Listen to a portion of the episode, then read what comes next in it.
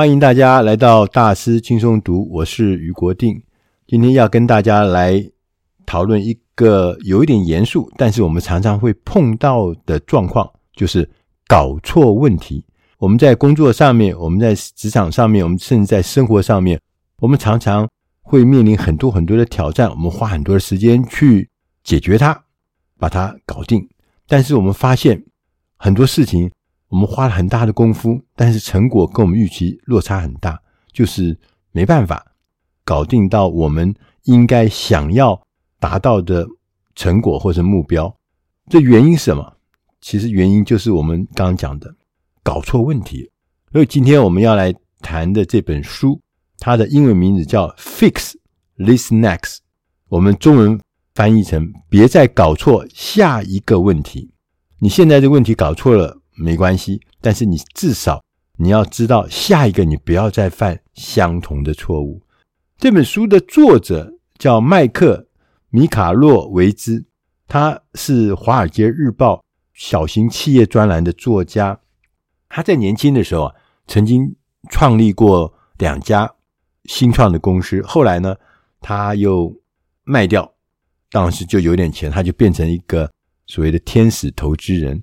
但是没想到他的天使投资人最后呢，失败，失去了他的一切，所以他后来他又再创立了第三家公司，嗯，同时呢，尽可能的致力于打造，让这家公司变成一个市值超过百万美金的企业。所以他在他的人生经历中，他曾经成功，但是也曾经失败，他也曾经做过天使投资人。那在天使投资人里面有很多很多的选择，有很多很多的投资的对象，但是他失败，而甚至呢，让他失去自己所有曾经拥有的一切。他现在东山再起，除了是一个创业家之外，我觉得他也同时是呃，在新闻媒体上面担任这个专家顾问，或者是一个主持人，或是讲讲者。那在这本书的一开始的时候，有一个重点，他提醒我们，他说，企业家很喜欢解决问题，没错，因为做经营者或做企业家、创业家最常碰到的就是各式各样的问题，而且呢，你会发现，作为一个高阶主管或者是经营者，通常到你桌上来的事情都是非常。麻烦的事情，棘手的事情，因为大部分如果你的同仁或者你的属下能帮你解决的，而且可以拿到成果的，他们都已经解决，他们也获得那个成果。通常都是没办法解决的，很难解决的东西才会到你的面前来。所以你可以发现，哎呀，你从你你有很多很多的事情要做，而这些事情呢，很多还都很紧急。譬如说，一个被激怒的客户，其他人都搞不定，你就要去搞。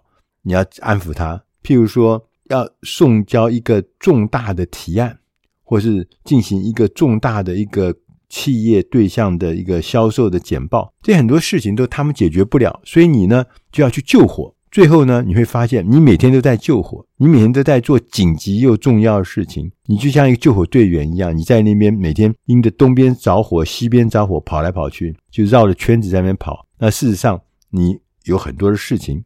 你可能反而疏忽了，你每天只能做解决紧急的一些难题。那对于企业家来讲，这不是一件好事。所以我们必须要了解，每一个企业其实都有不同的需求层次。在企业发展的过程中，要弄清楚我们所面临、所面对的最大的问题是什么。我们要用何种顺序来解决它？那我们讲到的这个需求层次，你一定会想到马斯洛，马斯洛的需求层次论。马斯洛不是当时提出来，他说我们把人类的需求分成五大类，就分别从最低阶的生理需求，我们要吃食物，我们要有水，我们要有空气，我们要健康，是生理的需求。接着再往上一个层次叫安全的需求，你必须要有人身的安全，你必须要有生活上的稳定。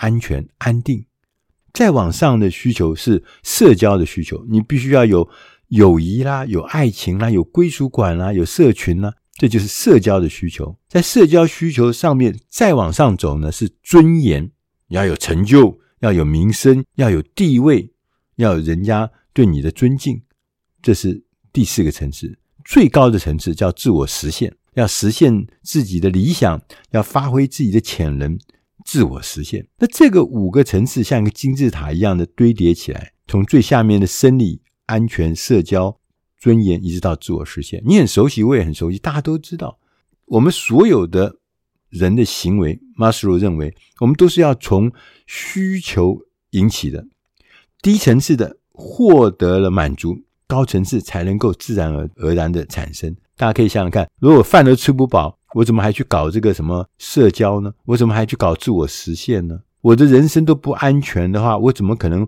会进入这所谓的友谊啊、爱情啊、归属感的社交的功能？就是他每一个需求不要被满足，事实上重要的是前面下一个层次的必须要先满足，他才能往上堆叠、往上发展。同样，我们这个作者。麦克卡米洛维兹他认为，其实每一家健全的公司、健全的企业，它也有一套这样子的需求层次的概念，就像马斯洛的这个需求层次一样，它也是五个层次，这五个层次堆叠成的一个金字塔。你必须也要跟那个需求层次一样，低阶的、基础的要先解决，它才能够一个一个一个往上堆的。我们稍微来解释一下。这五个五个最基础的第一个事情是企业必须要解决，就是销售，要创造现金。没有销售，没有现金，这家公司当然就很难。就像你没有吃食物、没有空气、没有水一样。所以，销售是它第一个基础的需要解决的需求。第二个层次叫做获利，获利。获利，你必须要有你。你虽然做了生意，但是你的生意必须能够让你有获利。你因为获利，你才能够创造稳定。你的公司因为有获利，才能够稳定下来，才能够把商业模式稳定下来之后，再继续再想后面的事情。所以，获利是第二个层次。第三个层次是秩序。秩序的背后呢，其实最重要的呢，就是讲的是效率。因为你有秩序，因为才会产生效率。如果每一件事情都是呃零零落落、七七八八的话，那一定的是没有秩序，也就没有效率。然后，当你有了效率，当你有了秩序之后，你再往上走一格呢？第四格叫影响。你要有影响力，你为什么有影响力呢？因为我可以创造改变，我可以带领风潮，我可以呢不断的创新。所以这就是影响阶段要做的，要创造改变。再往上最顶尖的，马斯洛的需求层次是讲说，我们是要自我实现。但是在企业的话，最高层次叫传承。你要想想看，你的企业可以传承，可以创造永恒吗？那所谓的传承呢，也不是我们想象中的说一定是传给了自己的儿子，这叫传承。不是，他其实是说，不管你在什么职位。你在什么位置，你都要想要将你的技术、将你的使命、将你的成果能够传给你下面的接班人，让他能够代代的往下走，能够创造永恒，能够创造更多的成果。那这个五个阶段，就是我们麦克卡米洛维兹他所强调的新的企业的五个。需求层次，我们必须要掌握，我们必须要了解。你现在是要循序渐进，你必须要先满足最基本的需求，才能够往上更高的层次的需求能够发展。也就是说，如果说你这个你经营的公司或你主管的部门如果没有拥有良好的销售流程，和基本的获利能力，你根本就不要去担心你的公司是否能够创造改变啦、创造传承啦、更高层次的事情。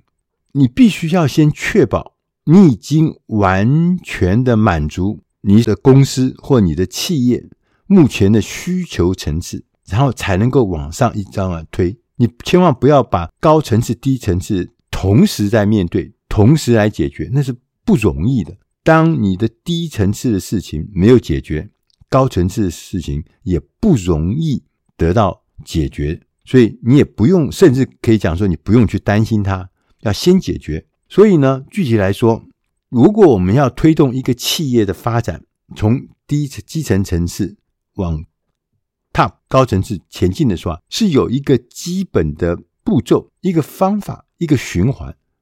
他说，第一个事情你要先确认，目前呢、啊，我们有问题的层次是什么？你是在哪一个层次上面？现在是面临困难。比如说，我可能公司是已经解决了销售，也解决了获利，但是呢，我们要再往上走的时候呢，可能碰到了困难。所以你要先确认在哪一个层次有问题，接着明确的指出这个层次尚未满足的需求是什么，这是第二个步骤，明确的指出来。然后第三个步骤叫运用特定层次的修正和解决方案来解决这个。层次的问题，接着当你解决完以后，你就会往下一个层次前进，就形成一个反复的循环。这个反复的循环就会螺旋状的让你往更高更高的层次迈进。作者麦克卡米洛维兹啊，他经过他自己的研究，他花了三年的时间来研究，他去解析啊。每一个层次有什么核心的需要？发现呢，这五个需求的层次，各自每一个里面都各有五个需求的核心。这个核心的需求呢，我们可以拿来当做一个需求的检查表，来检查一下我们到底在这个层次里面，我们的核心的问题、核心的这个要求是什么。我们来检查，我们到底做的对不对，做的好不好，做不做得到？那我们来看看这五个。第一个呢，它是讲最基层的，是讲销售。销售最重要目的是创造现金流，然后呢，建立可以预测的销售系统。那这里面有五个核心，分别是符合生活所需，就是你要先了解你要有多少的收入才能支付你日常生活的需要。也确认你有一个适当规模的事业，就是说，你的公司不是都有营运吗？有营运需要付薪水啊，付很多很多的费用啊，那就是基本的规模，你要先搞清楚。同时，在这个阶段，另外一个核心，你要吸引潜在的顾客，了解自己要每个月或者甚至每个礼拜需要吸引多少的潜在客户，然后要确认你需要做哪些活动。才能够达到这个吸引潜在客户的数量这个目标。第三个呢，你要转换这些潜在顾客成为你的顾客，将那些顾客要从潜在变成消费的顾客，这个要有什么方法才能够提高你的转换率？这是有方法。那第四个呢，是要兑现你的承诺。意思是说，我们要如期的履约，甚至呢，可以做到超乎客户期待。当你承诺被兑现之后，客户会被满足嘛？所以当然，它下面一个第五个核心就是要依约要收款，客户也很乐意的来依约付款给你。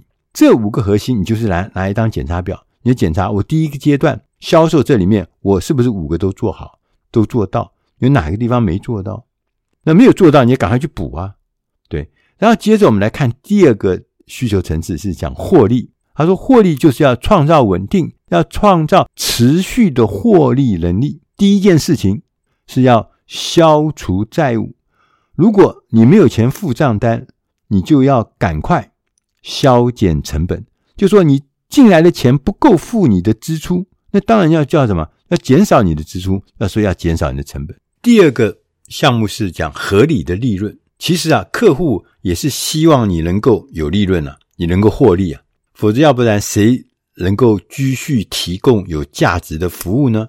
所以，如果当我们的成本提高的时候，我们必须也要提高价格，要让我们的获利稳定。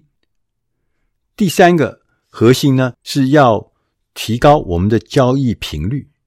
我们尽一切的努力，让顾客呢进行更多的交易，这样我们获利才会稳定嘛，哈。同时呢，要建立有利可图的杠杆。平时啊，随便去借钱支付营运成本，或是支付贷款，这是非常糟糕、非常危险的事情。因为等于是借钱来付我们日常 daily 的东西，这是不行的。那作者告诉我们，当然，如果说你去贷款，这杠杆可以创造更大的获利的机会，那当然是一件好事啊。但是千万不要借钱来做支付日常生活、日常成本、日常的货款这件事情。第五个事情呢，是现金储备，你的手上必须足够的现金。这个现金呢，多大的规模？就是足够支付三个月甚至更长时间的业务开支。这个可以增加你的稳定性，可以帮助你。避免不得不做出绝望的决定，因为已经没钱了，你就会做一些很可最后的这个绝望决定。那绝望决定通常都是风险很大的决定。第三个层次是讲到秩序，秩序的目的是要创造效率，要实现组织的效率。即使呢你不参与这个公司的运作，这个公司仍然可以自行运作，这也是很重要的事情。这里面呢也还是一样，有五个核心的工作。第一个就是。尽可能的不要做白工，要想办法了，要减少运作上的各种瓶颈，改善呢所有缺乏效率的地方，不要做白工。这也是我我个人呢、啊、常常碰到的困难，也常常做的一些蠢事，就是做白工。第二个呢，你要做权责相符的事情，要让员工的才能充分的被运用，要授权负责。要让最接近问题的人有权利来解决问题，而不要什么长臂指挥啊，什么这个阶级越高就一定是越聪明，不一定。要让这个授权负责发挥实际的效果。第四个呢，是要关键备援的人力，我们要培训一些备援的人力，即使我们的关键员工休假了，或是有一些事情不能够执行业务的时候，公司仍然因为有充足的。备援人力可以顺利运作。第五个工作呢，是要建立声誉，要成为业界的佼佼者，这样子客户也就会认为你一直正在保持学习、保持改进，这是客户需要的合作对象。所以说，你要建立这样子的声誉。第四个层次呢，讲的是影响，创造你的改变，创造你的影响力，要开始呢吸引。品牌忠诚的支持者，这中间也有五个工作。第一个工作要转变，以改变现状为目的，而不只是进行销售。你只会卖东西吗？不是，不是，因为卖东西卖久了，人家会觉得你好像都没有改变，你也没有学习。所以转变这件事情，改变现状这件事情是非常重要的。他举了一个例子，就是美国缅因州啊，东北部缅因州有一个叫秘境厨房。The Lost, The Lost Kitchen，他一年呢，他只开业九个月，因为他们东北部可能冬天的时候很冷，所以呢，他只开九个月，因为冰天雪地，他就不开业。那他每天呢，还规定他只供应四十五个顾客来享用晚餐，很独特吧？他提供什么？他提供了一种与美国农业社区的步伐、价值观跟理念一致的服务。意思就是说，现在这个社区在干什么，他跟他一致。譬如说，他种什么菜，他就用那些菜来做他适适当的这个材料。所以，他提供的这种简单而纯粹的用餐体验，让你跟那个社区当下融合在一起。餐厅希望呢，顾客能够体验到这个社区。因为天时，因为春夏秋冬不同的季节，那不同的农作物，那不同的变化，这个转变，他希望每一位到餐厅来的人都能够体会到，而不只是来吃一顿饭这样的简单的交易而已。第二个，在影响的项目里面，第二个工作呢是要有使命动机，员工还有管理团队会被这个使命动机呢所激励，所以要清清楚楚的建立你的。使命跟动机，而且是能够感动人，大家愿意在使命动机之下一起往前迈进。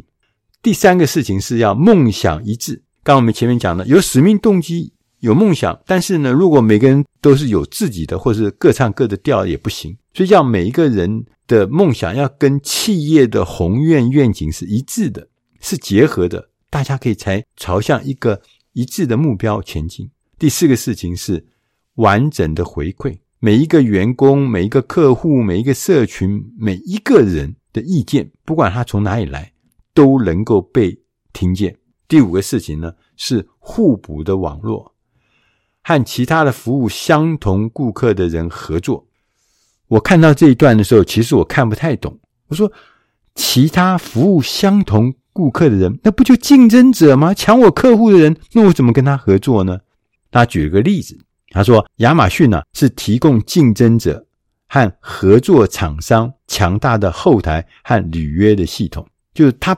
他让他所有的竞争者、所有的合作厂商都可以在这边得到互补，这是一个互补的网络，所以我们有可能建立起一个互补的网络。我们不是只有你死我活的竞争者，而我们可以把饼做大吗？我们可以互补我们的功能吗？那这就是互补的网络。第五个核心的层次呢，是讲传承，要创造永恒，公司能够适应未来，随着世界的。转变或是发展而出现可能的变化，这里呢也有五个核心的工作，分别是：第一个，社群持续的发展。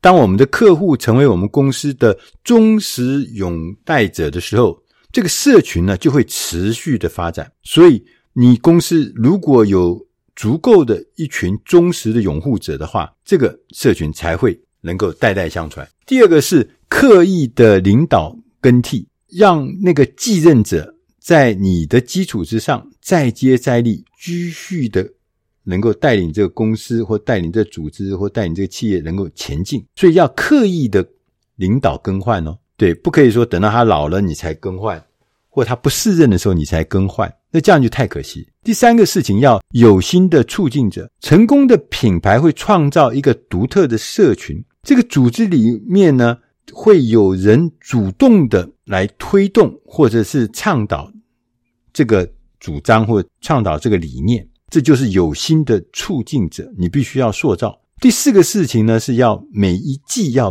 变动。刚我们前面讲的，变动很重要，大家都期待你这个组织是能够变动、能够学习、能够进化。世界在变化，所以呢，我们要持续的。